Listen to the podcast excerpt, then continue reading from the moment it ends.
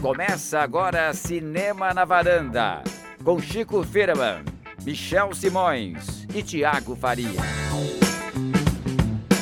Varandeiros e varandeiros, bem-vindos a mais um Cinema na Varanda, eu sou Michel Simões e hoje tem filmes para todos os gostos, tem filme do Oscar, tem Shyamalan, tem de tudo, hein, Chico Firman? Tem de tudo, tá? O cardápio tá mais variado do que, sei lá, do que na semana passada. Cris, meio malagueta, meio, sei lá o que, calabresa.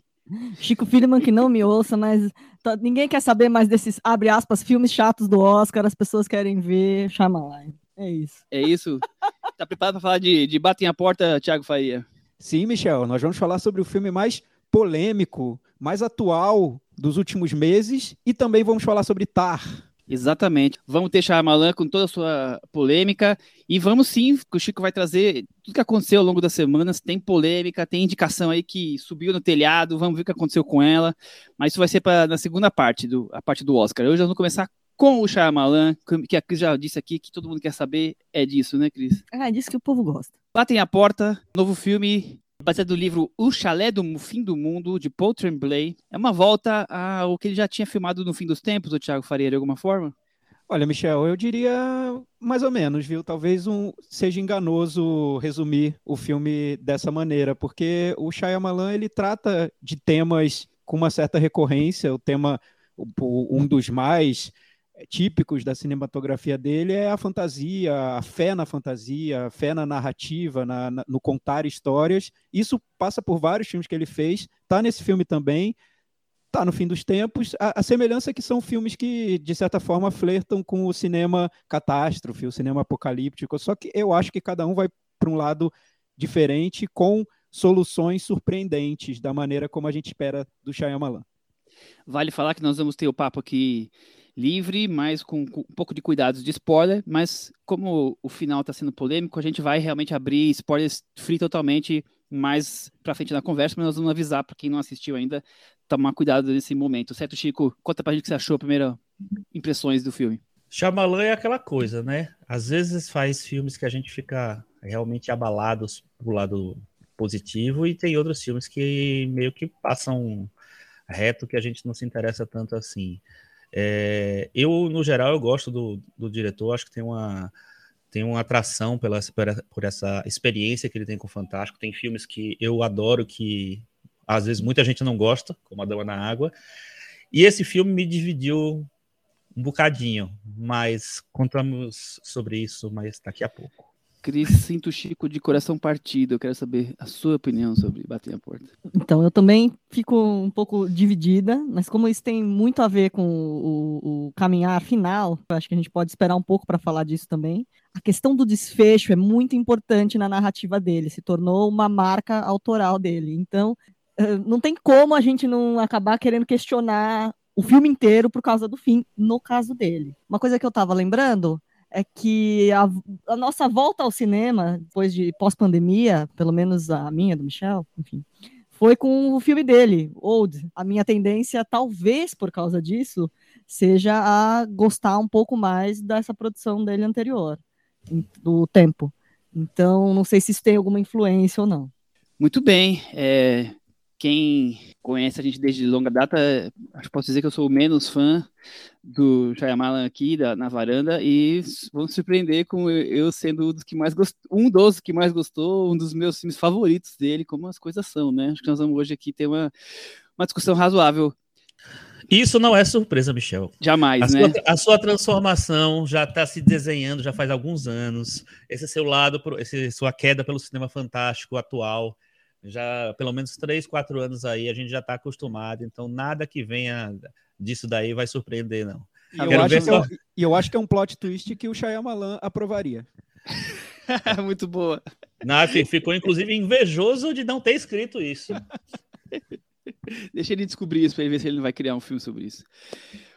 Bom, é... Tiago, conta mais, o que você achou desse filme sobre uma família que precisa fazer uma escolha muito difícil. É, eu, eu, vejo, antes falando um pouco sobre, sobre o Shyamalan, eu vejo que ele está numa fase de grande produtividade. Ele diz que tem mais três filmes já engatilhados para a produção. O Tempo ele fez ali na.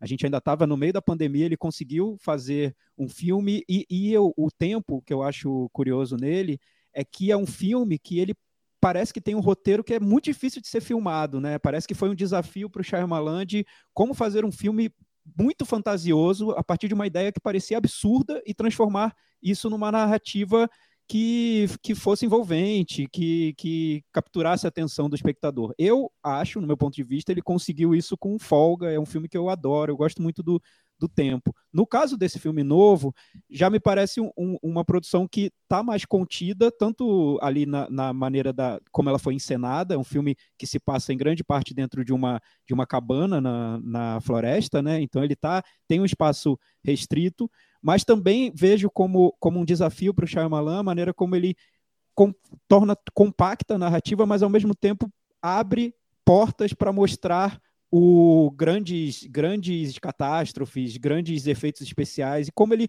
consegue, se desafia isso. Então, eu vejo essa fase mais recente do, do Shyamalan, de grande produtividade, como uma fase de desafios que ele se impõe para narrar histórias, né? De, de, da maneira como ele já fazia antes, de, de maneiras muito envolventes, mas com, com algumas restrições ou com algumas dificuldades ali no meio do, do caminho. Então, eu, eu vejo diferenças muito grandes entre o tempo e o, e o filme novo dele, o Batem a Porta, mas também essa, essa semelhança na ambição do desafio que ele, que ele se propõe. E vale lembrar que ele também está desenvolvendo, paralelamente a tudo isso, a série de TV da Apple Servant, que é uma série que lembra muito a estrutura do Batem a Porta, porque ela também se passa dentro de um lugar fechado, no caso, dentro de um, de um apartamento, no, numa área urbana. Então, tem, tem diferenças claras entre os dois, mas também tem semelhanças muito fortes no que ele está fazendo, tanto no Batem a Porta quanto no, no Servant. Então, para mim, é uma fase muito. É, é, é, como se, se o Shyamalan tivesse encontrado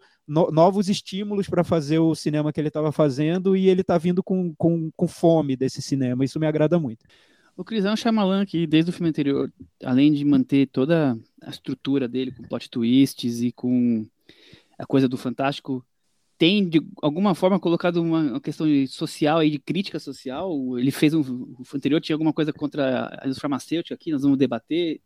Tem esse lado novo dele? Isso é uma, abre aspas, uma cobrança do, do cinema, da produção atual, né? Diversidade, coisas sociais. Então, talvez de alguma forma ele tenha acrescentado isso na narrativa. Mas o que me chama mais atenção é que eu acho que ele tem abraçado o B sem medo de ser feliz, assim. Diferentemente dos filmes no começo da produção dele, que pareciam tentar estabelecer uma coisa mais sofisticada, eu acho que aqui ele tá, ele tá mais sem medo de ser B, e isso eu acho legal. Eu acho que ele traz coisas boas para o ritmo, para a narrativa, para ter o telespectador, e acho que funciona muito bem. Chico, conta mais o que você achou do filme, vai. Olha, eu acho que a, a, temática que ele aborda aqui nesse filme é muito contemporânea, né? Porque ele fala basicamente de paranoia, de fanatismo, que é uma coisa que nos últimos anos se apossou do mundo, né? Então a gente tem é, um debate meio que através do cinema fantástico, um debate sobre esse estado é, de, sei lá, de estranheza da, da coletiva, humanidade né? é, coletiva em relação a tudo. Então, a desconfiança de tudo, o medo de tudo, e aí vem no meio da, dessa, dessa incerteza global os profetas do Apocalipse, que cada um que tem uma teoria e defendem uma ideia, e aí vem as fake news, etc. Então, é um filme que está muito conectado, eu acho, com o momento que a gente está vivendo e, e, tenta traduzir isso através do, do cinema fantástico. Isso me interessa muito. Eu acho que é um filme que ele, ele tem essa, essa, essa camada de discussão além da, da, da, da trama principal que eu acho que é muito legal, que é muito interessante. E como você estava falando mais cedo, assim, eu acho que ele talvez na carreira dele já discutiu vários temas importantes em, em outros níveis, mas talvez não tão é, no momento em que esses temas estavam em, em, voga assim. Então eu acho que é um filme muito contemporâneo. Isso para mim é, é, a grande grande trunfo do filme. E outra coisa que eu acho muito boa no filme é que eu acho que é, estruturalmente, apesar de ser mais clássico e menos arriscado, eu acho que é um, é um filme que eu que, que ele vai para um, um, uma linguagem mais direta e tal, e ele administra muito bem essa estrutura de suspense, isso eu acho muito interessante e tal. Por exemplo, O Tempo era um filme que era mais, é, que tinha um pouco mais de ousadias que não, é, não necessariamente é, deixavam a trama é, tão livre assim, tão fluindo tão, tão livremente assim. Eu acho que tinha alguns, alguns momentos que travavam um pouco isso. Esse filme não, eu acho que ele é o tempo inteiro ele tem uma, uma narrativa que é envolvente, que é crescente e tal. É mais clássica com certeza. Eu acho que talvez seja o, o filme mais clássico dele desde o Sexto Sentido. Posso até estar enganado, mas narrativamente eu, eu acho isso. E as minhas questões em relação a ele são de escolhas que o Shyamalan faz dentro desse universo que ele aborda ali. Bom, eu acho que dentro desse cineminha bem explicadinho e de plot twists que o Shyamalan é, quase sempre oferece, ainda, mais como, como, o Chico falou bem, nesse filme ainda acho que ele é mais clássico na narrativa, mas eu acho que ele constrói tão bem é, os personagens, eu gosto muito disso. Então tem a menina doce, o casal que um é mais sensível, outro é mais esquentadinho, os quatro intrusos aí, também são delimitados cada um como é. Eu, eu acho isso interessante e como a mistura, mistura não, o encontro deles todos oferece essa tensão que o filme traz. Para mim, de longe, o mais interessante é a atmosfera. Eu fico tenso ali, o filme do começo ao fim. E mesmo sendo um filme que, para mim, claramente ficava é, meio que já meio lido o que, quais os próximos passos, o que ia acontecer, é, ia morrer alguém, qual ia ser a ordem dessas mortes, o que, que fosse acontecer ali, eu já estava meio que é, alinhando. E isso para mim não era um problema. É, para mim me parecia tudo tão bem construído, tão bem amarrado, que já me que a atmosfera que me deixava eletrizado ali é, era o, sei lá, o combustível a me manter ali interessado, mesmo eu, eu meio que sabendo qual caminho ele ia seguir do começo ao fim, Thiago. É, eu, eu vejo sim essa diferença do Shyamalan mais recente em relação aos temas, mas eu acho que é porque a gente está vivendo um momento em que a gente cobra o, o, grande tema, né? A gente se interessa pelo grande tema, a gente vai atrás do, do que os filmes têm a, a discutir sobre o, o, mundo de hoje. Aliás, eu acho até super curioso a gente estar tá falando sobre esse Shyamalan no mesmo episódio que a gente vai falar sobre Tar, porque o Tar ele foi um filme que foi divulgado como um filme super atual, né? Um filme sobre o mundo de hoje, sobre cultura de cancelamento. Eu acho esse filme do Shyamalan muito mais atual, porque ele está falando sobre a questão da formação de seitas a partir de, de um comportamento de isolamento que vem desse, dessa, desse, desse nosso contexto pós-pandemia. É muito forte no mundo de hoje, né? A gente vê repercussões dessa, dessa paranoia tanto no Brasil, a gente viu agora politicamente no, no Brasil, quanto no, nos Estados Unidos, com, com o trumpismo, no mundo inteiro. Então, o Shyamalan ele foi lá e tocou numa ferida que está tão aberta e é tão recente que coitado do, do Tar, né? Coitado do Todd Field. Eu, eu, acho que o Todd Field não consegue provocar metade do, do da polêmica que, que o Shyamalan provoca tocando nessa, nessa, nessa ferida, que está tá muito aberta ainda. Mas o que eu vejo é que o Shyamalan, antes de se preocupar com os temas, ele está sempre muito preocupado em como contar aquela história, né? como contar aquela narrativa da maneira mais envolvente possível. Pode, pode parecer uma bobagem, né? Ah, é muito mais importante falar sobre um tema relevante do que contar uma história da maneira mais envolvente possível. Mas no mundo do Shyamalan, no, na, no, na, ordem de relevância, numa listinha de relevância do Shyamalan, contar a história da maneira mais envolvente possível é o mais importante. Não são os temas. Para mim, isso está muito claro. Então, o que o Shyamalan faz nesse filme é como eu vou fazer uma, um filme apocalíptico de desastre, de catástrofe dentro de uma cabana. Acho que essa, é, esse é o ponto de partida dele, né? E como eu vou contar uma história que é muito simples, mas simples de uma maneira fantasiosa, né? Uma história fantástica, mas nos dias de hoje, colocando em contraste com temas dos dias de hoje. Então, para mim, isso é o que ele se propõe nesse filme. E, e de uma maneira técnica, da, da como ele, ele estrutura essa narrativa, eu fico impressionado com, com o filme, e cada vez mais eu fico impressionado com o cinema dele. No, nesse filme, os cinco primeiros minutos, que são o encontro de um dos personagens, que, que de um dos invasores né, da casa dessa família com a criança, é filmado de uma maneira que, com cinco minutos, eu estava sem fôlego pelo, pelo, pelo tanto de, de técnica cinematográfica que ele usou para mostrar esse simples encontro esses dois, entre esses dois personagens. Ele vai aproximando a câmera, ele, ele começa num plano aberto, ele mostra o cenário da natureza de uma maneira muito simples, as árvores daquela região. Depois ele se aproxima dos dois personagens e o plano vai ficando fechado nos, nos rostos dos personagens até entrar num, num, num plano, numa diagonal, que aquilo vai criando uma sensação de, de incerteza e de sufoco em quem está assistindo, que, sinceramente, é um grande diretor mesmo. Eu, eu não consigo entender por que o Shyamalan não é tão mais elogiado quanto, quanto eu acho que deveria ser, só nesses cinco minutos de filme. E o restante do filme, para mim, é exemplar como ele faz a construção do suspense, o que ele escolhe incluir no filme, o que ele escolhe não incluir, como ele mostra o, os desastres via televisão. Todos os desastres do filme são mostrados na televisão da, da, da cabana. Então, ao mesmo tempo que ele consegue fazer um filme catástrofe sem sair da cabana, ele coloca em discussão as imagens via televisão. A gente deve acreditar nessas imagens ou a gente não acredita? É um filme que acho que dá muito, muito pano para manga para discutir sobre os temas, mas também sobre a maneira como ele foi construído. E a maneira como ele foi construído, aí eu acho que é para a gente parar, observar e tentar até aprender com o Shyamalan, porque acho que ele está num nível que para mim é impressionante. Concordo com o Thiago, ele traz o melhor dele em termos de ritmo, em termos de edição, acho que tem muita coisa boa que está ali. Chico, tá na hora da gente abrir o spoiler, né? Buraco do spoiler aberto. Uma coisa que me empolgou no filme, porque eu acho que é, a questão, como a Cris falou, da, da, diversidade, da representatividade, está cada vez mais. É, é, é, uma questão cada vez mais importante para as obras e tal. Então me empolgou muito ter um casal gay como protagonista no filme de, de gênero e tal. É, achei, achei legal. Até comentei com a Cris, a gente assistiu junto, né? Até comentei, ah, legal, e o casal é gay e tal. Então, pô, legal, no filme de gênero vamos explorar essa questão. Só que aí eu acho que talvez nem seja o, o grande tema por trás da, dessa decisão, porque no, no livro em que foi baseado também um casal gay, eu acho que tem uma questão meio complexa aí quando você coloca a seguinte situação: o casal gay não pode ficar junto porque um deles tem que se sacrificar por livre e espontânea vontade para salvar o mundo, o mundo hétero, o mundo, sei, lá, o mundo estabelecido.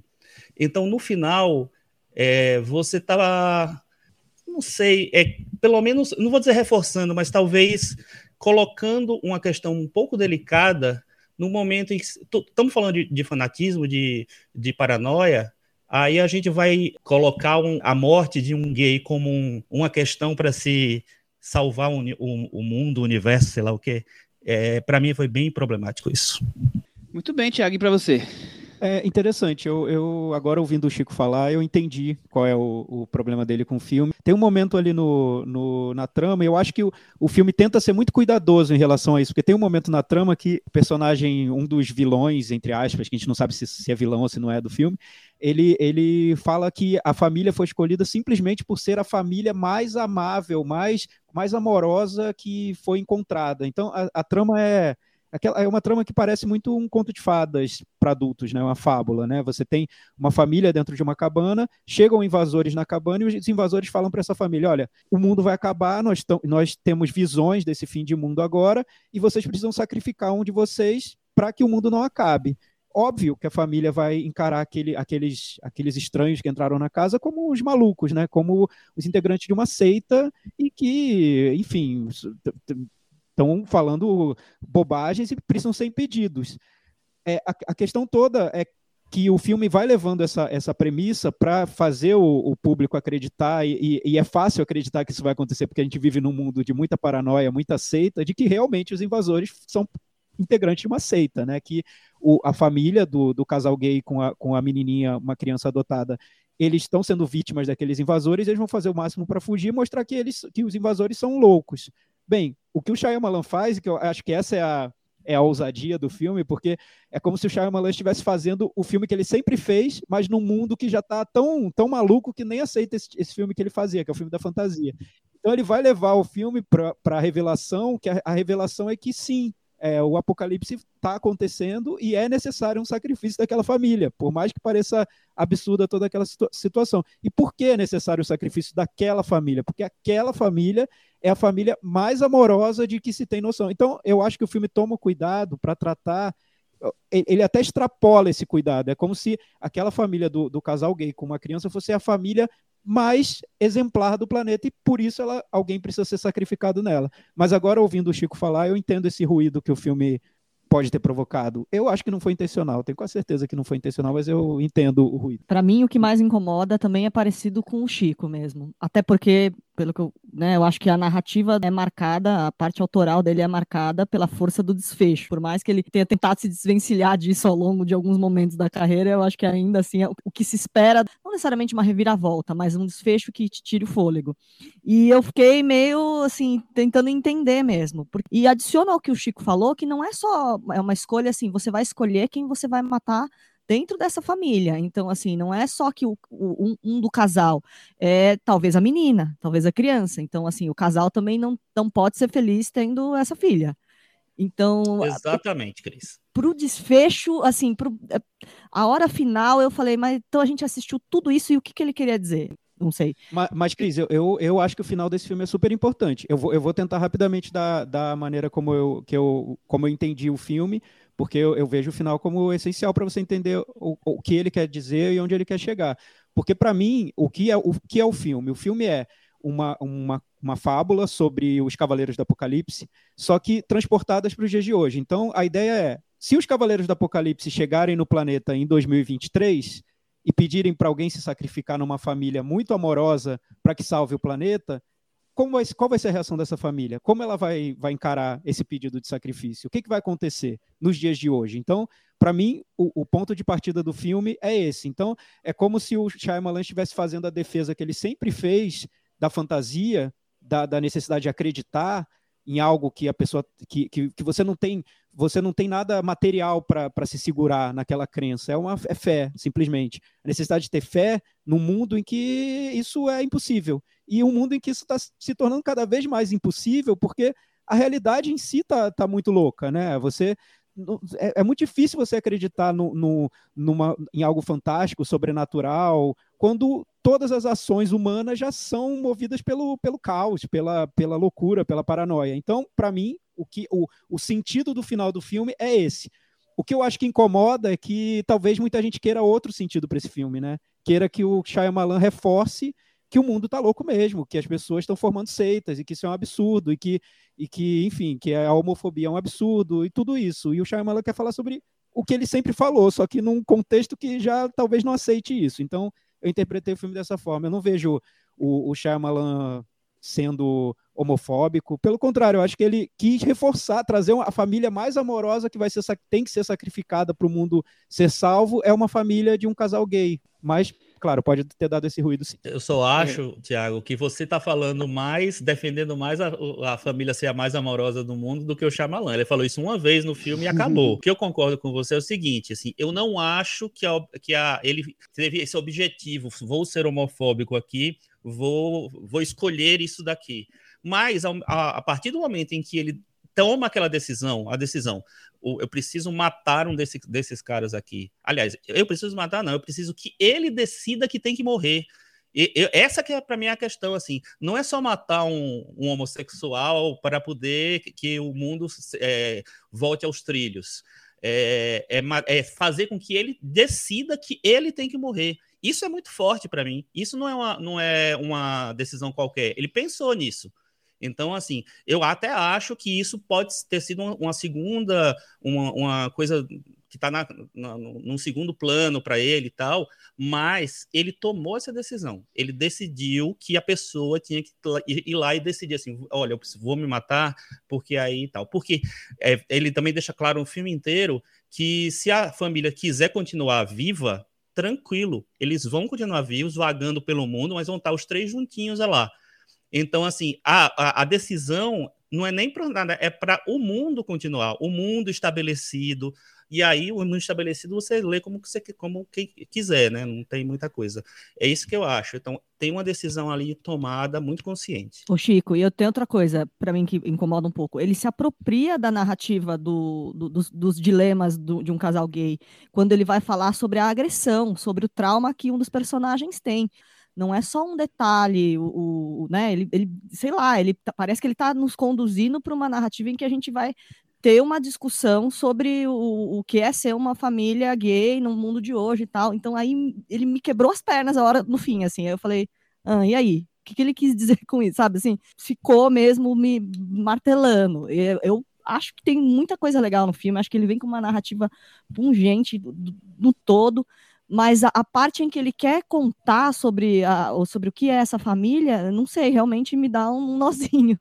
Deixa eu fazer é. alguns comentários agora sobre. Depois eu deixo quem quiser mais falar. Primeiro, eu, eu acho uma decisão perigosa a que ele tomou, até porque ele muda o final do... Eu não li o livro, mas eu já sei como é que o livro termina. Ele muda o final do livro. E, mas eu, eu acho que ele muda muito mais para ser um plot twist diferente de quem lê o livro do que uma coisa planejada estrategicamente. Eu acho que ele está muito mais ingênuo nesse ponto e escolhe, vou fazer uma surpresinha para todo mundo que lê o livro não saber o que vai, o que vai, o que seria o final. Mas falando sobre o que essa, o que essa decisão acarreta, é, eu acho que é importante para o filme é, e para o livro ser um casal gay que está ali nesse sendo perseguido pelo seguinte ele aumenta o peso do preconceito e da perseguição. Então, quer dizer, aumenta o nível do, da desconfiança de o quanto são paranoicos aquelas pessoas que estão ali.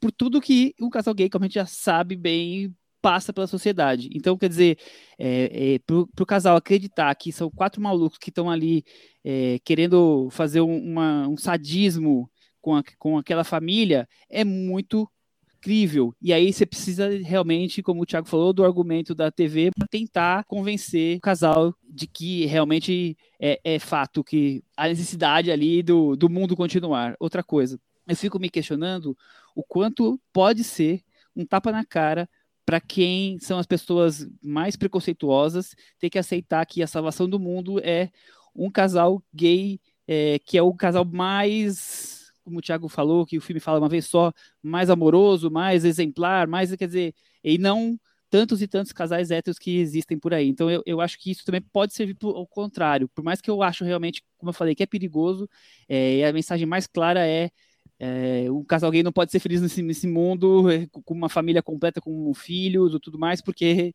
é, tem que salvar o mundo. Eu, eu, super entendo essa leitura, mas eu fico perguntando isso: será que não é um tapa na cara também para os mais que são contra tudo e só gostam dessa coisa mais arcaica e tradicional. E eu acho também que ao fazer essa opção de trocar o final do, do livro, por mais que eu pelo que eu sei, o, livro, o, final do livro parece bem besta em, em, em, um ponto, eu acho que ele deixa de lado uma questão mais coerente política para realmente trazer essa coisa de abraçar a fantasia que é a cara dele. Esses são o meu, o meu resuminho do final, Chico.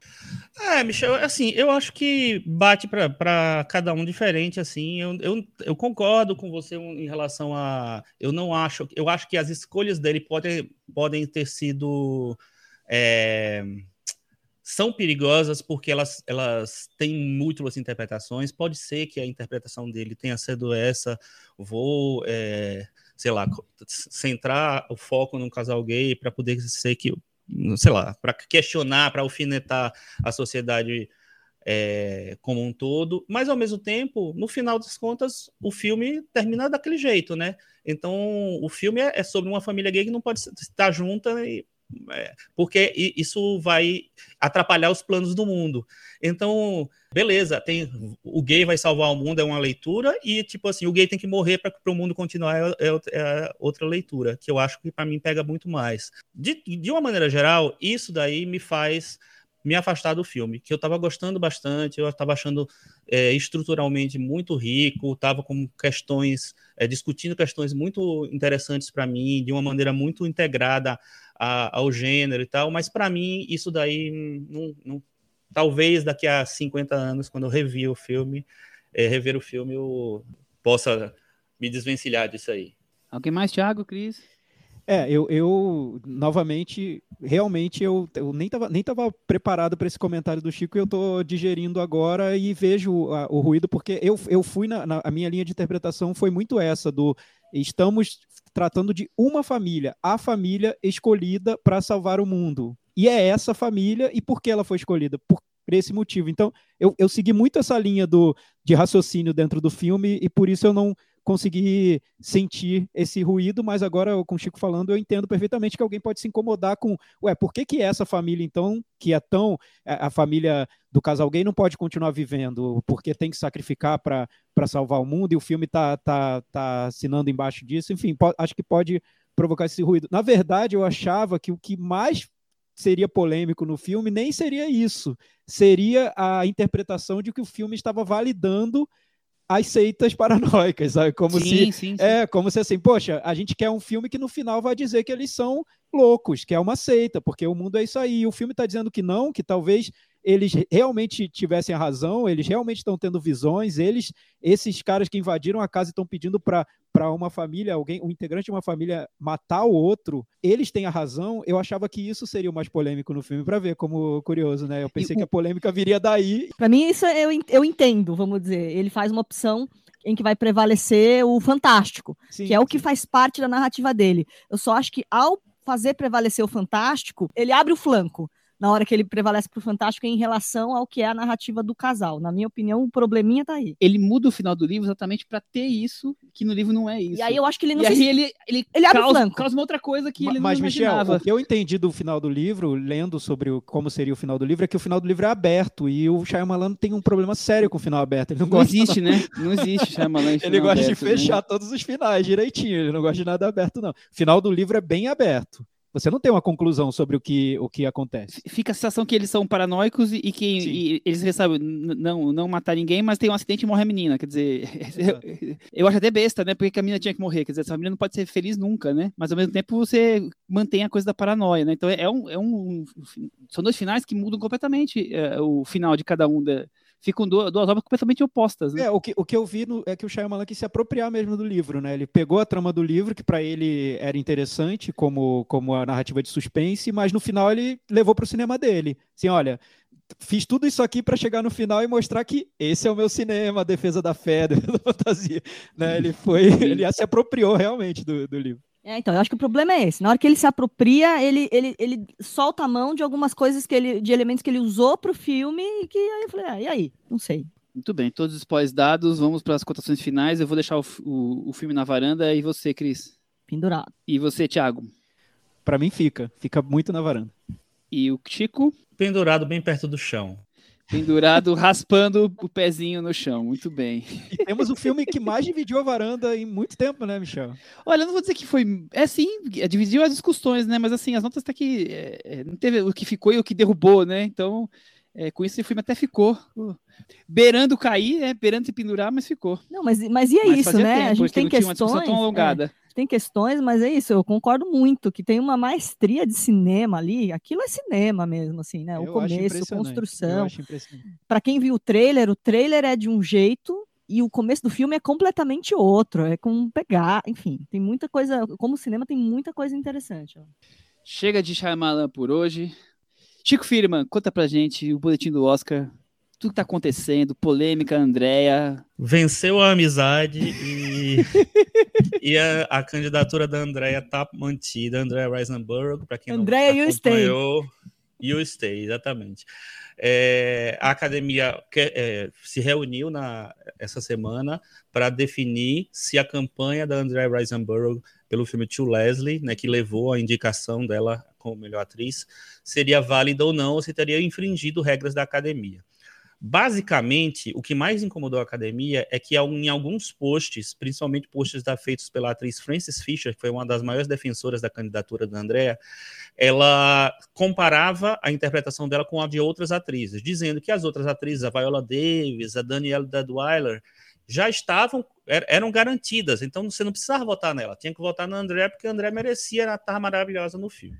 Então, resultado que as duas não foram indicadas ao Oscar e a Andrea foi. É, isso comoveu realmente a academia e tal, a academia não, os, os atores, né, e tal, e, e as pessoas se uniram e tal. O Chico, aí e ainda criou- teve um, um incômodo porque são duas atrizes negras que ficaram de fora da corrida, né? Exatamente, exatamente. E aí começou esses, eh, essas eh, teorias de que se fosse uma, se, a- se essa campanha dos atores fosse para uma atriz negra, isso não ia ter o, o efeito que teve com a Andrea, que terminou con- convertendo uma, na primeira indicação dela ao Oscar e etc e tal. Então foi a maior discussão, porque isso, é, é- essa regra de você falar de outros concorrentes, possíveis con- concorrentes a uma vaga é, pela academia é proibido. Eles proíbem. O lobby tem, um, tem limites ali. É, e já, te- já tinha acontecido tempos atrás com a Shoreh Agdashalu, que é aquela atriz iraniana que fez Casa de Areia e Névoa. Ela terminou sendo indicada pelo, pelo, pelo filme como atriz coadjuvante. e a campanha dela é, colocava aquelas listas que as, que as é, muitas jornais, muitas revistas fazem tipo assim, quem vai ganhar o Oscar e quem merece ganhar o Oscar.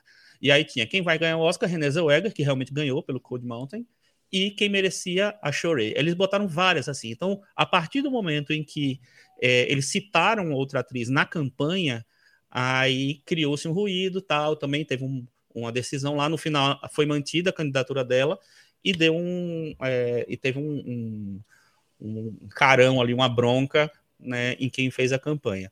Nesse caso, a academia falou que vai dar essa bronca nas pessoas que, que infringiram as leis, e eu acho que vai sobrar para Francis Fisher e para outros, talvez, que tenham é, citado nomes que não precisavam citar para fazer a campanha da Andrea. Agora é interessante. na, na cadeirinha do, do pensamento junto com o Will Smith, é isso, Thiago, Chico?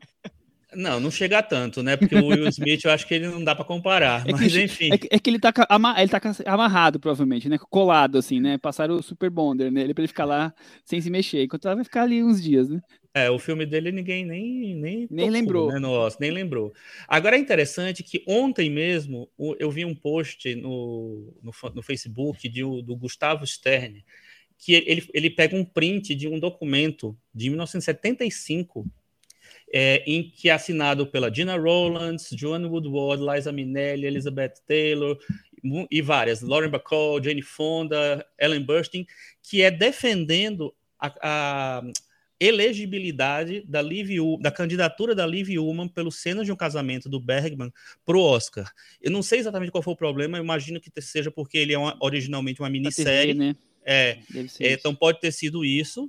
É, e, mas, então elas assinam um documento que, que é enviado à academia. Então, isso mostra que essa, essa reunião de, de elenco, de, de pessoas né, do, do mesmo setor da academia em prol de uma candidatura, não é coisa de hoje, porque muita, todo mundo está falando assim, não, é coisa que é, vai mudar o processo todo e tal.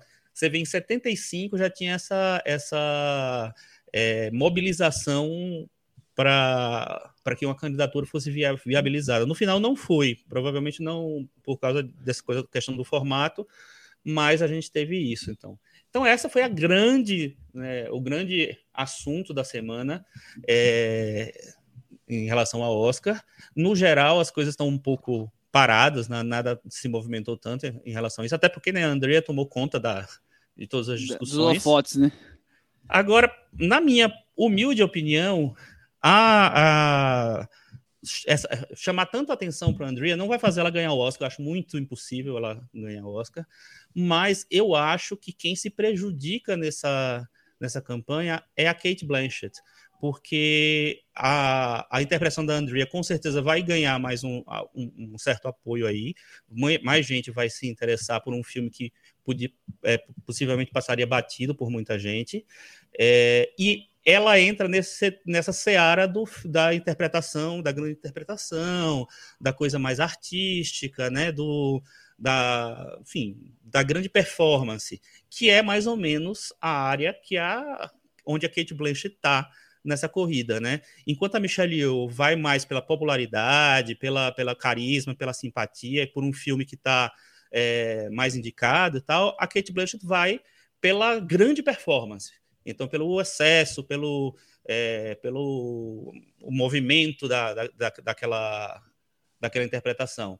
E então eu acho que no final das contas, o crescimento da Andre Risenberg na, na corrida, que eu também não acho que vai levar ela à vitória, para mim tira uns votos da Kate Blanchett, porque quem ia votar na, na Michelle Yeoh vai continuar votando. Mas provavelmente, mas a da, o da Kate Blanchett pode se interessar por um outro tipo de interpretação. Então, é isso que eu acho. Muito bem, então acho que essa semana foi tudo, ou nos últimos dias, foi tudo Andrea. Foi tudo Andrea. O Tudo em Todo Lugar ao mesmo tempo continua favorito, assim, eu acho que ele tem chance de ganhar filme e direção, e até roteiro original, mas é, ator e a, a, a, atriz, eu acho também, e ator coadjuvante, provavelmente, com certeza já está garantido. Meu Deus, vai ganhar todos os Oscars. Não, é, o roteiro tá aquela coisa, né? O Banshees pode ser que ganhe roteiro, mas o, o, o, Tudo em Todo Lugar eu acho que pode também puxar o carrinho e levar tudo. E direção, é, as pessoas colocam o Spielberg como, tipo, segunda possibilidade, ou primeira possibilidade, mas os Daniels estão bem, bem fortes ali também. Então, eu acho que hoje se eu fosse apostar, eu apostaria, no, no, infelizmente, numa vitória do Tudo em Todo Lugar Meu em melhor filme. Que medo. Em, que to medo. em todas as categorias ao, ao, mesmo tempo, né, Chico? Que tragédia, que, que, depressão. Que notícia você está trazendo para gente? Para atriz coadjuvante também, Chico, você acha que ganhou força? Não, acho que não. Acho que a, a atriz coadjuvante, eu acho que vai vir uma narrativa muito forte em relação a Angela Bassett, é, ainda mais depois do Globo de Ouro do Critics' Choice. Vamos ver o que é que o SEG diz, mas o SEG é só no final do mês, então ainda vai demorar um pouco. Aliás, os, os prêmios principais, né, DJ, PGA e SEG, são, saem no final do mês. É só lá, até lá, a gente vai ver como é que as coisas vão se desenhando, assim, mas lá eu acho que vai estar a definição do Oscar, nessa, nessas últimos dias de fevereiro. Chico falou bastante aí de, de, de do, da corrida para melhor atriz. Vamos falar então do filme da favorita, né? O tá ali entre as favoritas. Tar, dirigido por Todd Field, é o terceiro filme dele. Ele faz muitos anos que ele não tinha lançava um filme. Foi entre quatro países, foi o primeiro. Depois Pecados Íntimos. É, o filme passou em Veneza, aonde a Kate Blanchett ganhou o prêmio de melhor atriz. Desde ali, o filme já surgiu como um dos possíveis favoritos para o Oscar. E chega aí com várias indicações, né, Tiago? Sim, e a Kate Blanchett é o filme, né? Ela, ela não só produtora, né? o cartaz do, do filme, como o nome Tar vem da personagem dela, a Lydia Tar, que é não, não, não somente, não, não apenas a, uma das maiores compositoras regentes vivas do planeta, primeira diretora musical de uma grande orquestra alemã, e se bobear, foi ela que criou o cinema na varanda e a gente não sabe. É uma mulher incrível, impressionante, fez tudo e mais um pouco dentro do universo da cultura mundial e, quem sabe, planetária e interplanetária. E aquilo, 11 entre 10 pessoas que viram o filme sem saber muita coisa acham que essa é, um, é uma produção sobre uma personagem da vida real, como narrou aí o Thiago Faria. E é, é não é. é. Pois é, eu acho a melhor maneira de definir a Lijatar, a Lijatar, se, se fosse no cinema, ela seria a Kate Blanchett. Cris Lume, o que você achou dessa história, dessa maestrina aí? Então, é, é, é, fascinante como é isso. É uma incorporação, assim, absurda, como, como pouco se viu no cinema, porque a Kate Blanchett é a Lydia Tarr, não tem, não tem nem o que dizer. E as pessoas têm a sensação de que estão vendo uma biografia de alguém e, e tudo mais. É um filme tão petulante quanto a personagem, e acho que a gente pode começar por aí. Tão petulante quanto a própria personagem, acho que é um bom começo mesmo para incorporar o Chico para essa conversa. Você me chamou de petulante, é isso? Não, não. O Chico é tão petulante não, quanto a Lídia tá, meu Deus. Mas, não, eu, mas eu, mas eu que acho que petulância! o filme, que eu acho que o filme começa tão petulante que começar por aí acho que é um bom caminho para você dirigir, por isso, Chico. Hum, eu tô tentando processar essa só. igual, igual eu tô processando o, o, o, do Xamalã. do Xamalã.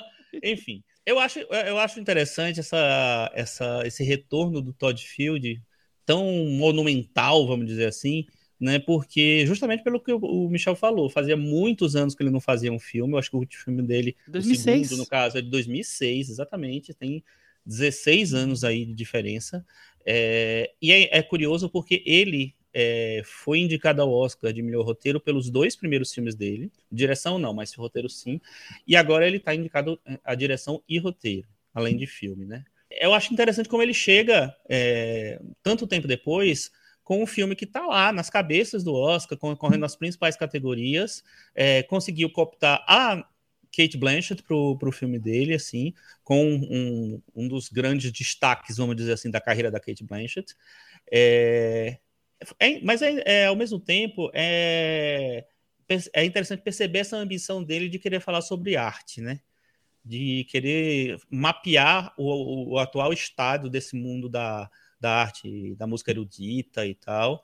E, é, e meio que concentrar na Kate Blanchett, no personagem que ele criou, que ele inventou para Kate Blanchett, é, essa essa, é essa coisa de dar o carro-chefe do filme, de, de, de, levar o filme meio nas costas. Então, tudo em, em, em torno do Tar, o Tar todo é, tá em torno dela, está em torno da, do, dos movimentos dessa maestrina, dessa maestra, que são tão grandiosos. O que me incomoda muito no filme é como ele assume para si mesmo que ele quer fazer um filme de arte. Ele quer fazer arte, ele quer, ele quer ser uma coisa refinada, quer ser uma coisa é, de cultura elitizada e tal. assim. Não é só o tema que está sendo discutido, ele tenta traduzir isso para o próprio filme, para a própria é, maneira como o filme é montado, é dirigido, tudo meio grandioso e tal. Então, a princípio, essa petulância que eu também tenho, né, Michel? Não, ela, não. ela tá muito evidente no filme. E se por um lado isso dá, é, deixa mostra que tem um diretor seguro do que quer fazer ali, beleza, que é, tá, eu acho que ele está seguro mesmo do que ele quer fazer. É, ao mesmo tempo me deixa um pouco desconfiado de, é, de será que é para isso tudo mesmo, sabe? Então eu acho que é um filme que ele se pretende muito, ele se vê muito importante assim. Eu não sei se ele é tão importante assim. É, primeiro me surpreendeu muito a escolha é, do Todd Field pro tom do filme, né? É um filme mais para Birdman do que para o que ele tinha feito na carreira anteriormente. Entre Quatro Países é um filme, um drama de casal, né? Assim como o, o, o título já diz, né? No, no, quarto. É, Pecados Íntimos aí também, uma questão, um filme, um drama ligado aos personagens. E aqui a gente vem com, com o que vocês, vocês falaram até agora. Um filme sobre a arte, né? Um filme verborrágico, um filme pedante, com, com, várias coisas, assim. Eu já acho que de todas as artes, a música clássica e a ópera talvez seja a mais elitista de todas, mas aqui ele transforma na coisa realmente é, para dar é, margem para quem acha isso, né, dessa arte, e não a coloca de maneira popular como as demais. Então, de cara me surpreendeu isso, não, não era o filme que eu poderia esperar do nome como do, do Todd Field, essa coisa tão grandiosa e eloquente, o Thiago. É, eu, eu concordo com você, Michel. Eu também não esperava dele um filme tão com a cara do Paul Thomas Anderson quanto esse. Enfim, tô, tô brincando. Não, é, que, é, que, é que o, o, o Todd Field, ele, ele que eu vou embora. Que petulante! que petulante. Não, é não, um filme que, de, de, um, de um diretor americano querendo se colocar. Eu acho que nesse filme ele quer se colocar dentro de uma tradição de, de um Robert Altman, de um Paul Thomas Anderson, de diretores que, ou, que, que têm essas ambições formais né, dentro do, do cinema americano. Ele, ele trabalhou como ator no De Olhos Bem Fechados, do Kubrick, e eu vejo uma vontade de ser Kubrick, de ter um pouco dessa frieza que, que muito se identifica no cinema do, do Kubrick, na maneira como se apresenta a narrativa, né? Mas, assim, eu tenho também alguns problemas com o filme, é, mas pensando nas qualidades dele, eu vejo que o que a ilusão que o Todd Field provoca no, no espectador é que é de olhar como se fosse o buraco da fechadura de um auditório de música clássica, onde pessoas envolvidas naquele mundo estão conversando, estão ensaiando com os códigos delas, com o linguajar que elas usam, com, com a petulância delas, e o espectador tem a chance de dar uma olhadinha e, e tentar se aproximar do que é aquele mundo, ver aquele mundo, com, claro, com distanciamento crítico do, do Todd Field, porque é um filme que também tem um tom é, quase sarcástico mesmo em relação àquele universo, mas ele tenta criar a ilusão de que a gente está é, sendo jogado no, no ambiente da, da música clássica, da música dita erudita, né? Então, nesse ponto, eu acho que o filme é bem sucedido, principalmente no começo do filme. Ele usa planos muito longos que mostram conversas entre personagens, e essas conversas são difíceis de serem compreendidas por quem não entende aqueles códigos, aqueles, aquela, aqueles, aquele linguajar que é usado dentro daquele mundo. E, e o, o, diretor vai impondo aquele, aquele, o peso dessas conversas em quem assiste, até que o, o, próprio espectador se sinta ele próprio um pouco sufocado, um pouco afastado, um pouco distanciado, humilhado por aquele universo. Né? Então, eu vejo é, essa ilusão que o Todd Field quer provocar como bem sucedida até certo ponto do filme. O que talvez me incomode mais é que é um filme sobre uma personagem, ele quer desenvolver essa personagem, Lydia Tarr. E aí você tem, por um lado, a Kate Blanchett tentando dar uma humanidade cada vez maior para essa personagem, tentando mostrar a complexidade dela, o que ela tem de, de ambição, de erro, de, de, de petulância, fragilidade, e por outro lado, Todd Field, ele como diretor, impondo um olhar muito é, satírico em relação a essa personagem, como se essa personagem fosse dentro daquele mundo de tanta petulância fosse uma personagem ridícula. Esse, essa oposição entre a Kate Blanchett tentando dar humanidade para a personagem e o Todd Field tentando ser crítico em relação a esse mundo, isso para mim é um ruído que incomoda durante o Tar inteiro, o filme todo. Eu, eu senti o incômodo de, de, um, de um diretor querendo se mostrar acima daquele universo, mas de uma maneira que me pareceu arrogante, até, e até arrogante com, com uma certa ingenuidade, né? Porque é, a gente sabe, a arte é isso. A partir do momento que você consegue decifrar o, os códigos daquele mundo, para de ser um mundo tão talvez tão petulante quanto você imagina que ele seja, né? Enfim, isso são, são aspectos do filme que me incomodaram. Cris, e aí, essa mulher no topo da profissão aí, de, de regente de orquestra, no caso da Filarmônica de Berlim, com tantos comportamentos tóxicos, tanta genialidade. O que você achou disso tudo? É, aí, e aí eu acho que tem esse ruído que o Thiago falou, mas que na, no saldo, na conta final, quem se sobrepõe, quem se impõe é a interpretação da Kate Blanchett. Eu acho que ela vai para cima ela e, ganha e ela ganha dele.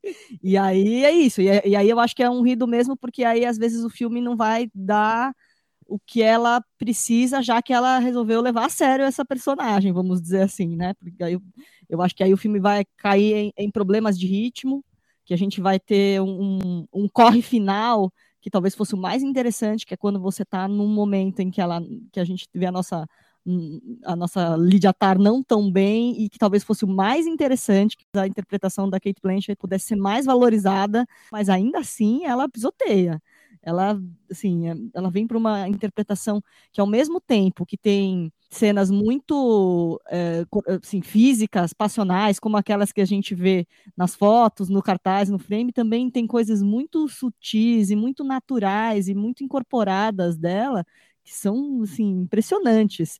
Tem uma, uma cena que todo mundo tem falado muito em que ela tem uma discussão com um aluno é, falando sobre questões de redes sociais, questões de gênero, e ela vai, vem com uma, sei lá, com uma maldade, com uma coisa, né, do, do ego dela, mas de uma maneira tão, que ela vai construindo de, né, de uma maneira tão sutil e ao mesmo tempo vai escalando de uma forma que é sensacional. E, e, é, é como se fosse a Kate Blanchett, o filme é ela mesmo, é dela, é totalmente dela, mas tem um diretor ali atrás pulando, ó, eu tô aqui, eu, eu sou o Todd Field, eu tô querendo mostrar que eu estou aqui, ó, olha o plano sequência, olha essa cena mais contemplativa, olha, essa, sabe, é um diretor Curioso, que quer muito né? se mostrar é. dentro do filme, que não é para não é dele, né, na verdade, o filme é mais dela, mais da Kate Blanchett. É, eu, eu, eu só acho que o, o Thiago falou que, que a Kate Blanchett tenta humanizar a personagem. Eu acho que ela tenta humanizar, mas ao mesmo tempo ela tenta desumanizar, que eu acho até mais forte. Porque, o, não sei, o filme acho que ele tenta tanto ser crítico em relação àquele comportamento, aquela, aquele perfil de, de ser humano né, que ela tem, como a Cris falou, é uma, uma meio bitch, ela meio é, pessoa do mal, assim, faz, tá aí passando por cima de todo mundo e tal. E eu acho que esse é, é tem uma falta de serifa ali, sabe? Uns, uns, acho que não, que não tem uma é, um equilíbrio direito entre, é, entre os aspectos mais, sei lá, humanos da personagem. Eu acho que isso falta um pouquinho para mim no filme e isso deixa essa coisa da essa locomotiva que o filme tenta ser para mim. Eu acho que ele é, vai, vai pouco nos detalhes, assim, vai muito na grandiosidade, no, no projeto né, de cinema, na, na, no carrossel que é o filme, na, na, no Furacão, que é a Kate Blanchett. É interessante que a Kate Blanchett realmente é uma das grandes atrizes dos últimos, sei lá, 30 anos. É uma super atriz. É, não é à toa que ela tem dois Oscars e várias indicações. Mas é, o que me incomoda um pouco na Kate Blanchett só é que assim, é, é sempre o mesmo perfil de personagem. É sempre essa mulher forte, gigante e etc., que fala grosso, que fala sei lá, sabe? É um, é, essa, esse tipo de personagem, eu acho que ele precisava ela dar um descansinho desse tipo de personagem e tentar fazer uma coisa diferente, mais, sei lá, mais minuciosa tal. Eu acho que sempre que ela chega na, nessa reta final de melhor atriz do ano, ela chega com um personagem que é meio Furacão 2000. mas, que no, mas que no caso, né, Chico, eu não, não vejo uma atriz mais adequada para fazer ali. Nem um pouco, é, porque para o que se pretende. Ela, né? É, o Tony Field disse que, do filme. O Tony Field disse que pensou nela e que se ela não aceitasse, não tinha nem filme, ia morrer o projeto ali mesmo. Eu, foi o que eu li. Ia ser mais 16 anos tem sem um, um, sem um filme do Todd Field. Exato. Eu ouvi tudo que vocês falaram e o que eu penso do filme, eu acho interessante várias coisas, positivas e negativas. É, primeiro, eu acho que o filme tem uma pose de intelectual e de profundo que ele realmente não, não, não, entrega. Ele já abre aquele, com aquela entrevista ali, né, que está no auge dela, aquela, aquela coisa bem é, que incomoda, né, aquele discurso, aquela conversa que, que é para um público tão elitista. E, e, mas ali é o auge, né? O que nós vamos ver é uma personagem que vai é, tendo uma decadência é, pessoal em, a, a cada minuto desse, desse longo filme, né? É, eu acho realmente que a, a, Kate Blanchett põe o filme no bolso e o Todd Field fica toda hora cutucando, querendo, eu também tô aqui, eu também quero fazer, eu quero fazer também, quero ser visto, e ela vai pega essa, essa petulância dele, põe de novo no bolso e fica quieto que eu vou, vou continuar dominando o filme. Eu acho que ela tá exemplar no que ela faz, por mais que, que o Chico falou aí que, que, tem um perfil de personagem, mesmo assim eu acho que ela consegue fazer variações que me permite continuar achando ela realmente incrível e, e surpreendente a cada, a cada papel. Eu acho é, ela incrível também, viu? É, Só, é demais. Não, não, não quis desmerecer a Kate Blanchett, não. Acho ela genial. Por outro lado, eu, é um filme que, que me deixa nessa dúvida. Tem até um pouco com o que a gente falou do filme anterior. Será que tinha que ter uma mulher num papel tão tóxico, né? Sendo que tem trocentos milhões de homens que fazem esse papel, e aí tinha que escolher bem uma mulher para representar essa pessoa tóxica que, que usa o sexo para seu bel prazer e, e, e, e, envolve tudo que está à sua volta, que domina, né? Uma dominatrix, digamos assim, em todos os sentidos, que, que precisa estar o mundo ao seu redor, porque ela é a grande, o, o grande espetáculo. Então, é, é, nesse momento de um filme que te, quer tanto trazer a cultura do cancelamento também como um dos temas, acho que não é o tema principal, mas um dos temas, mas por outro lado, será que um homem ou uma mulher estariam aptos para fazer o que a Kate Blanchett faz aqui? Talvez não, né? É, então eu acho, é, é, vou dizer assim, eu, eu, não tenho uma opinião formada sobre essa, se essa escolha é a ideal. É, fico em cima do muro, mas eu acho que, que é, um, é uma coisa a se, a se questionar. Eu gosto do filme, eu gosto como, como o todo se apresenta, mas eu, eu vejo ele muitas irregularidades por tudo que vocês falaram. A Cris lembrou bem da cena que é uma das cenas mais faladas, que é a cena da discussão com o aluno, que tem aí eh, talvez a, o maior momento da cultura do cancelamento, mas eu gosto bastante também da, da coisa da, é, das relações que tem dela com as diversas personagens femininas. Então, com a esposa dela, esposa dela que é a Nina, que é a Nina Ross, que está ali fazendo um papel super é, como é que eu vou dizer assim, intimista, né, para dentro, que, que sofre com, com o comportamento que ela enxerga, é, da assistente também, que tem toda uma confusão ali com o assistente, da atenção, mas também está dentro de um, de um espaço pequeno que ela tem para propiciar. Então, eu acho o todo, assim, interessante. Ô, Michel, é bem interessante que você falou da, é, dela estar. Tá, enfim, ser uma mulher nesse, nesse, nesse lugar né, de que, que, naturalmente seria do homem, mas aí até a partir disso eu acho interessante a reflexão de que é uma mulher no, num papel que tradicionalmente seria do homem, porque a sociedade exige que a mulher tenha uma força muito grande, seja meio que essa locomotiva que a gente falou, para poder chegar no lugar onde ela chegou. Então eu acho que tem uma, uma justificativa ali, não é, não é simplesmente colocar uma mulher nesse, nesse, nesse lugar, eu acho que tem uma. É, que se justifica chegar ali do jeito que ela chegou, porque a, é difícil chegar ali, entendeu? É, enfim, eu, mas assim, gostei das suas reflexões. Eu acho que o filme tem essa, essas idas e vindas mesmo. Eu, eu acho que é, o, que é a grande provocação que o Todd Field quer fazer. Ele quer fazer várias provocações no filme, né? Mas a grande provocação que ele quer fazer é essa: é como colocar uma mulher nessa posição da, do super personagem do filme, né? E o personagem com, com o maior poder dentro daquela narrativa e que usa esse poder de várias, várias maneiras, impõe esse poder sobre outros personagens. Eu tô mais na linha do, do, do Chico. Eu acho que o, que o que talvez tenha instigado o Todd Field a, a trazer uma mulher para essa posição seria até notar o que faz essas mulheres superpoderosas, né? O que, o que se exige delas e que não se exige dos homens e o que o que também como qual é o impacto da queda dessas mulheres superpoderosas e que a gente não vê talvez nos homens. Então, eu acho que a, o, o, interesse dele né, na, na, escolha dessa personagem talvez tenha vindo daí. E ele usa as outras personagens femininas da trama para equilibrar o que seria essa, esse olhar para a atuação das mulheres dentro desse universo. Então, nesse ponto, o filme o filme não me incomodou, não. As, as provocações que mais me, me, deixaram frustrado foram essas provocações secundárias. Por exemplo, quando ele vai falar da cultura de cancelamento, eu acho que ele fala de um jeito tão superficial, é como se ele jogasse o tema dentro do filme para que o filme ganhasse uma certa relevância no momento que a gente está vivendo e passa para outro assunto e não e, e, deixa aquilo solto e não sabe muito bem como se posicionar em relação àquele tema. É, no fim das contas, o filme começa para mim de um jeito muito ambicioso, mas ele vai se transformando naquele que para mim é típico filme da personagem feminina sendo aterrorizada pelos próprios fantasmas e enlouquecendo, que é, que é muito típico no cinema, né? Tanto no, no diálogo como em filmes do Polanski, por exemplo, em filmes como Cisne Negro. Eu, eu não sei, é, me frustra como ele levanta assuntos e não, não corta esses assuntos, ele só levanta. Isso, isso me deixa um pouco frustrado. Muito bem, Cris, algo mais? Vamos para as cotações. Bora. Conta pra gente que você vai deixar o filme na varanda, pendura, cai. Eu vou deixar o filme pendurado, mas assim, quase na varanda. Vocês estão criando tantos conceitos que daqui a é, pouco, em vez de voltar. São conceitos o, geográficos, né? Meio, não é nem nota. voltar desde 2,3, 7,8. Maravilhoso. Eu deixo o filme na varanda, Chico, e você? Uh, eu deixo exatamente no mesmo lugar que a Cris deixou. Pendurado quase na varanda. Vou eu precisar acho de um GPS é, daqui a pouco. Waze, eu acho que, onde tá eu acho que eu, eu comecei a gostar um pouco mais do filme, de, é, me distanciando mais dele. Mas é, ele ainda não me incomoda bastante para não, não abraçá-lo tanto. E você, Thiago?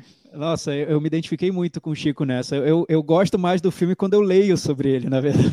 Você começa a ver. Eu, eu, eu, eu, terminei de ver o filme e pensei, nossa, para mim ficou tão a dever. Mas aí você vai lendo o que as pessoas escreveram e como elas refletiram sobre os assuntos que o filme traz, e você pensa, ah, é, né, pode ser que tenha sido realmente esse filme que as pessoas estão dizendo que é um, um, dos melhores filmes do ano, talvez seja mesmo. Então, assim, eu vou fazer também a varanda dividida. A Kate Blanchett fica e o Todd Field cai.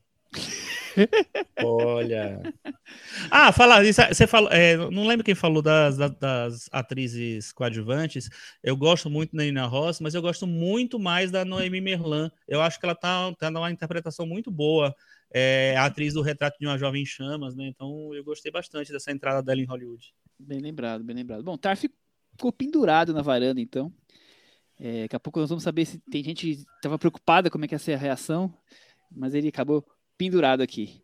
Vamos para o nosso gran finale, já que nós tivemos dois episódios para ter comentários, ô Chico? Cantinho do ouvinte. Com o Thiago Faria. Cantinho do ouvinte, espaço dos comentários no nosso blog cinemanavaranda.com. Hoje, Michel, eu nem sei por onde começar, porque a gente tem muito comentário. Qual, ah, qual, qual, qual, é o seu. Como, como será o GPS? Escolhe um pouquinho de cada um aí, tem que trazer dos dois, né? Enquanto você vai pegando aí, eu, eu vou trazer um que, que tá ligado, mas nem tanto. É, vou já começar com o Twitter, em que o Cecering, querido Vicente Cecering, escreveu, mandou o seguinte: Tô ouvindo o Cinema na Varanda sobre o Oscar e achei super polêmica a afirmação do Chico sobre Tom Cruise não ser o melhor ator do mundo. Ah, realmente. É sim! E deveria ser indicado a melhor diretor também. É sim, é sim. Cara, seria, seria muito bom um filme Cruise, né? Como o filme Tar, um Nossa! filme sobre o Tom Cruise fazendo um filme. Seria, seria ótimo, seria muito bom. E gritando que as pessoas, Nossa, né? Então, protocolo de Covid. Tira ele, essa ele... máscara, já acabou a pandemia, isso. tira essa máscara e sobe nesse jato, seu frouxo. Faz logo isso aí. É o Tom Cruise. Nossa senhora, ia ser melhor. Tom Tar Cruise. Tom Tar Cruise. ah, então tá. Conseguiu trazer algum aí, Chico, Thiago? Consegui, ó. Vamos começar então, como é de praxe, abrindo os trabalhos com o Henrique Miura. O Henrique Miura comentou sobre o Fablemans, o filme do Spielberg, que eu fiquei sabendo que foi um dos filmes preferidos dele, desses mais recentes, né, Michel? Ele colocou ali na, no, acho que no sim, topo da lista sim. dele de melhores. Bem, ele falou que foi ótima a nossa leitura sobre o Fablemans. É um filme com roupagem de história de lembrança familiar, mas que no fundo é um filme sobre cinema, até quando envolve a família. É uma sucessão de cenas antológicas. E o corte final do filme é inesquecível. Ele acho que está falando do, das cenas finais do filme. Tudo que é fordiano está aí para ser aplaudido de pé. Então, o Henrique Miura adorou o Fablemans do Steven Spielberg.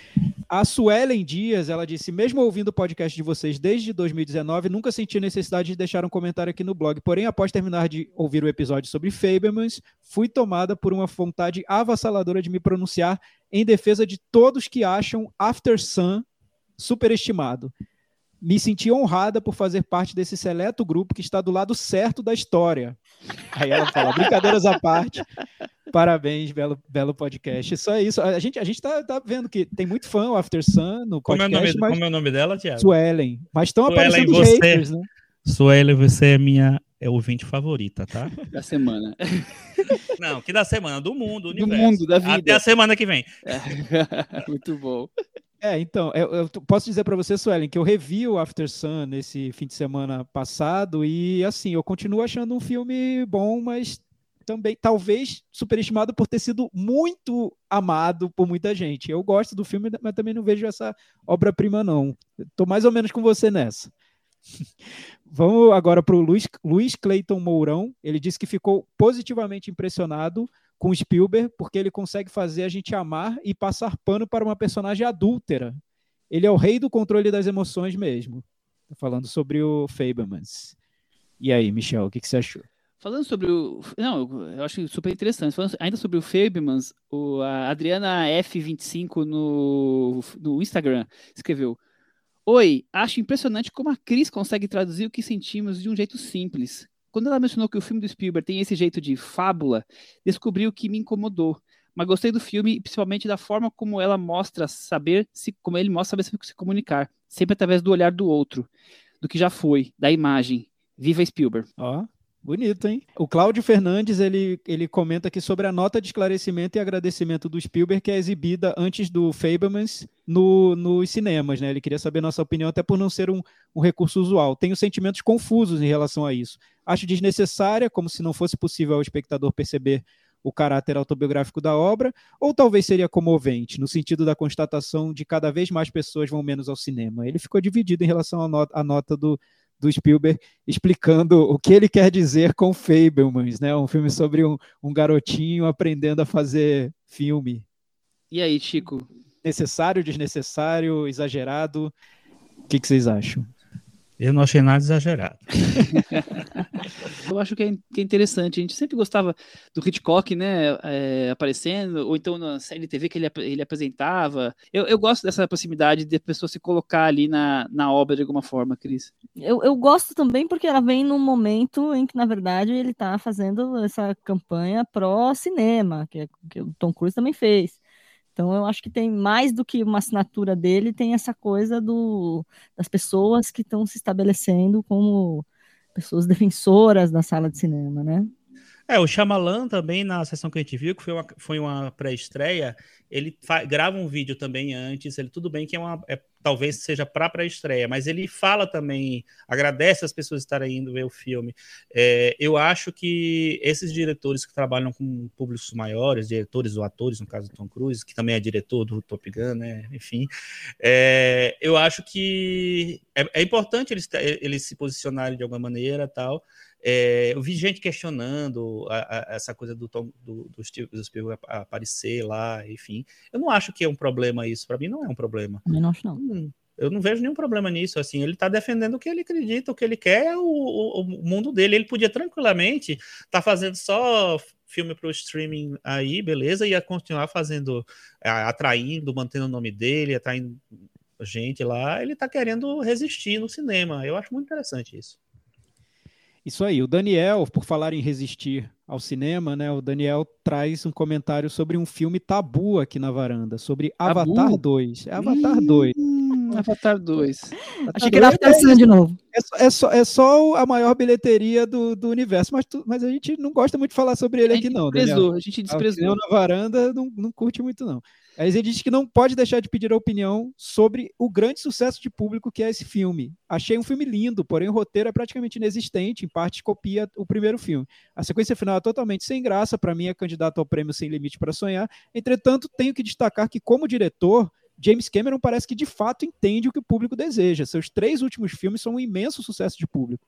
Mesmo Avatar 2 sendo lançado nas piores circunstâncias possíveis, muito próximo do Natal, encarou uma nevasca gigantesca nos Estados Unidos, uma alta violenta da pandemia na China. Como explicar esse casamento entre Cameron e o grande público? Será que o nome dele já é o suficiente para atrair multidões?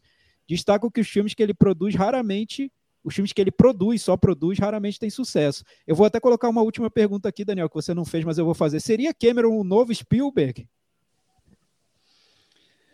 É, não sei. Adorei, Michel. Também concordo. Aí, concordo só. Michel. Olha, olha, olha, Daniel, o que, que o Cameron provoca aqui na- no James, cinema na Vale. Gostei tanto de você, James Cameron, mas desde que você resolveu ficar nas profundezas do mar aí com Avatar e com 5 mil documentários sobre o Titanic, menos, viu? Bom, vamos falar de rapidinho de Avatar. Eu, eu assim, eu desgosto totalmente do primeiro filme, eu acho cansativo, eu acho dramaticamente é, pobre né, em suas ideias, o mais básico possível. Eu só tem legal ali a questão de proteger a, a na época que a gente falava ecologia, né? Hoje em dia a gente nem usa mais esse termo, né? Mas eu, eu, e eu acho que agora ele vai continuar, porque foi um sucesso estrondoso, porque ele se apaixonou por isso, e ele vai continuar agora com, com esse universo, vai até os 5, né? Já tá em processo, filmado, sei lá em que, que estágio que está. Mas eu, eu acho assim que é um filme, filme que é totalmente feito no, no laboratório, digamos assim, com fundo verde. Isso, isso me incomoda muito. O filme que é todo assim, que não me traz. Ele assim, é um filme que tem tão preocupado em trazer uma veracidade, uma natureza, que ele vai, ele fica super, e aí ele fica artificial no que ele achava que parecia ser o, o natural. Eu acho que isso é uma das coisas que mais me tira do filme. Ele, ele achar que tá fazendo uma coisa tão maravilhosa, que eu tô dentro do, do mar do Procurando Nemo, que ele vai pro, pro over, pro super, e aí o superlativo me deixa tudo artificial. Eu acho que a historinha toda é realmente boi dormir muito frágil, mas diferente do que, do que disse o nosso comentarista anterior, a coisa que eu mais gosto dos dois avatares é o clímax final desse segundo. E eu só não quase morri na cadeira nas 3 horas e 20 e eu detesto, eu não uso óculos, então eu não estou acostumado com óculos e o 3D para mim, além de o 3D já me incomodar, o óculos me incomoda duplamente. Eu quase não uso óculos escuros, eu não estou acostumado com isso. Eu quase não, não faleci ali assistindo as 3 horas e 20 porque tem o final que me, me manteve interessado, mas a, as 3 horas antes eu só achava, ah, de novo, essa historinha, agora vai acontecer tal coisa, já sei, já tô entendendo esse fiapo aqui, vou ficar só vendo esse, esse mar azul aí, nadando, que saco. É isso que eu, que eu tenho pensado sobre Avatar. Achei que você ia falar que você não tinha falecido porque a gente conseguiu pagar só 15 reais no IMAX. Também foi legal menos isso. indignado. Foi bem Isso, legal. isso é necessário. É, o, o Daniel, viu, Daniel? Você provocou e talvez esse tenha sido o comentário mais negativo da história sobre Avatar 2. Registra aí, porque eu não ouvi nada tão negativo que demolisse o filme do início ao fim quanto o comentário do Michel.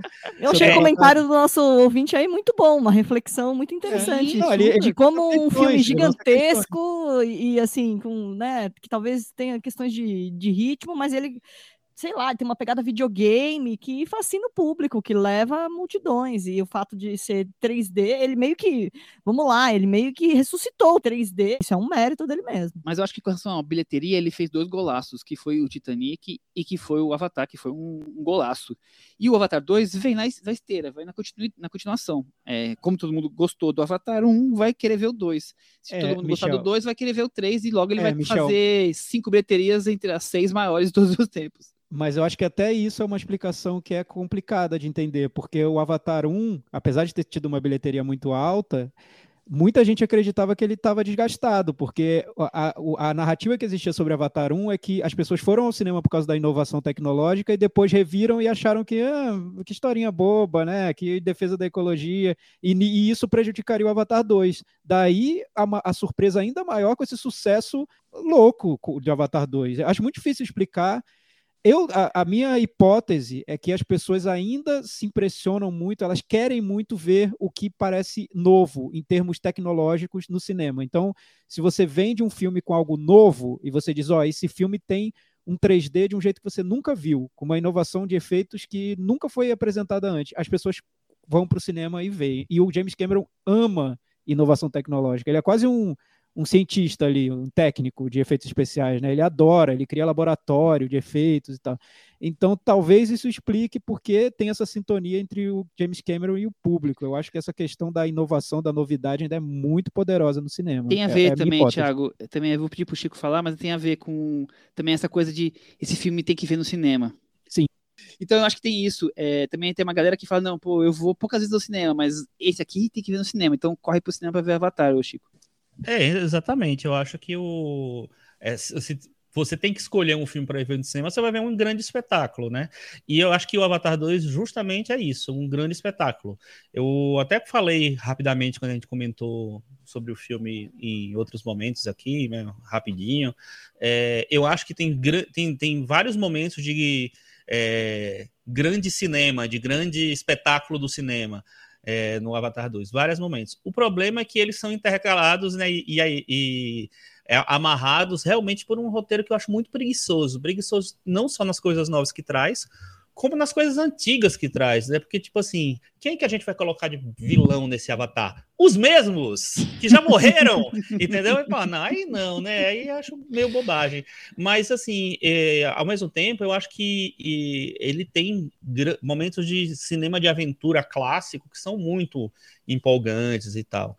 É, mas como acho que o roteiro é muito frágil, me dá a sensação de parque de diversões mesmo sabe? De tipo assim, vou, deixa eu botar aqui um, um futuro brinquedo do meu parque de diversões do Avatar que vou fazer lá na Atlântida, sei lá. Então acho que tem, para mim tem essa, esse desequilíbrio. E vamos combinar em Chris Sam Orton, carisma negativo, né? É, o filme me lembrou o roteiro, tá, o Chico tava falando do roteiro, me lembrou até o, o Wakanda Forever um pouco, tem, né, uma, um encontro de, com uma outra nação e tal, que tem a ver com a água e tudo mais. Eu, eu tenho saudade do James Cameron do Exterminador do Futuro. É, eu também adorava. Mas, mas, aí fica a questão, Cris. Por que o Avatar 2 fez a bilheteria que ele fez e o Wakanda Forever não fez a que ele talvez pudesse ter feito? É, acho, acho, que são que... questões, né? São essas não, acho que com certeza, é com certeza ele trazer essa experiência de cinema. Ele falar, ah, esse, esse é para ver no cinema, acho que traz tudo isso. Tanto que, por exemplo, quando a gente vê as indicações do Oscar, a gente vê reestreias, né? Então passam a ser filmes que valem a pena você direcionar a sua energia para ver no cinema. E acho que o Avatar vem com esse selo. É isso. É um caso que, apesar de, de, de quem gosta, quem não gosta, é, fã ou hater, o James Cameron segue sendo super poderoso, rei do mundo, né? Super, como ele gosta imagina. de dizer. E a gente é interessante tentar entender, né? Por que ele consegue. Eu, eu, eu fico com essas perguntas que o, que o Daniel fez também. Eu, que gostei muito do, do Avatar 2, eu sou a exceção aqui na varanda, mas eu faço essas perguntas que o Daniel faz também. Por quê, né? O que, que o James Cameron tem que os outros filmes não têm? É, é interessante. Lá, lá, na, lá na varanda também, o Marco Falcão e o Daniel Bandoni parabenizando o Chico Firman, ó, o Marco. Para, parabeniza o Chico Firman por ter acertado quase 100% das previsões das indicações ao Oscar. E ele também quer agradecer a recomendação do filme A Metamorfose dos Pássaros. Se não fosse por vocês, talvez tivesse perdido uma das experiências cinematográficas mais impactantes do ano. Quanta gente é... assistiu por, por, nossa causa, hein, gente? Em, Legal, sei lá, dois bom. anos a gente está falando desse filme e as pessoas estão vendo e, e, gostando, hein? Sucesso. E, e o Daniel Bandoni Queridos varandeiros, escutei o episódio. Parabéns para o Chico, que acertou a grande maioria das indicações, Chico já é nossa mãe de NAC. Especialista né? do Oscar, né? Acertando tudo. tudo. Até mesmo algumas surpresas que ele tinha comentado, ele acertou. Até a Andréia, ele já cogitou, para vocês verem, né? E aí ele faz a pergunta para a gente sobre os indicados, qual seria a escolha da, dos varandeiros para melhor filme e melhor diretor? Entre não, os que estão indicados. Ainda não vimos Só todos, né? Só eu, eu falei pra Cris uma coisa que é o palpite, mas eu tô começando a achar que o Woman Talk deve ser o melhor. É, eu, eu, duvido muito, Michel, eu duvido muito. pelo que eu li sobre ele. Mas enfim, vamos, vamos esperar. Vamos aguardar, vamos aguardar. Como disse Shyamalan, vão ter fé, mas pelo que eu li, li sobre, acho que não.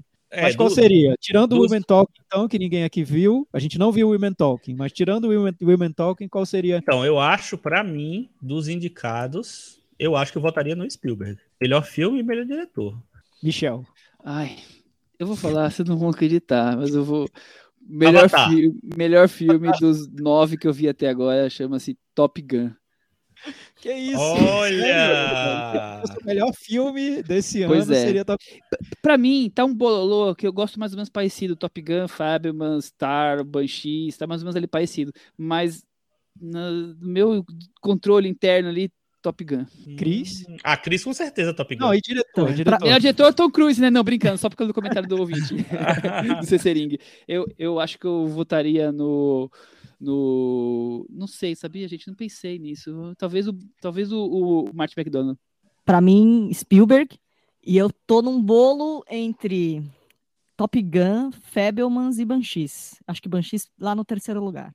Beleza, tá todo mundo indeciso então. No, no meu caso seria filme Fablemans e, e bem acima dos outros. E diretor, por incrível que pareça, é o, o ano que eu daria os prêmios para o Spielberg mesmo. Pela, pelo contexto, para mim seria filme e direção Spielberg. Tá e é isso então. A varanda tá muito tradicionalista. Há pouco tempo não, a gente eu estava aqui gongando.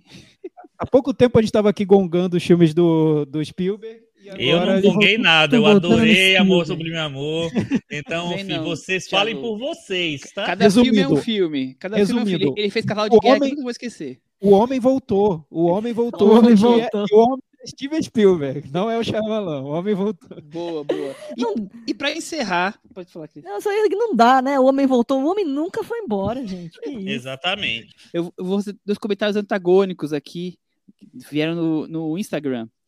Assisto logo comento, disse o seguinte: começou minha torcida pra tudo em todo lugar ao mesmo tempo. E como todo ano só fico na torcida, porque a academia sempre me frustra.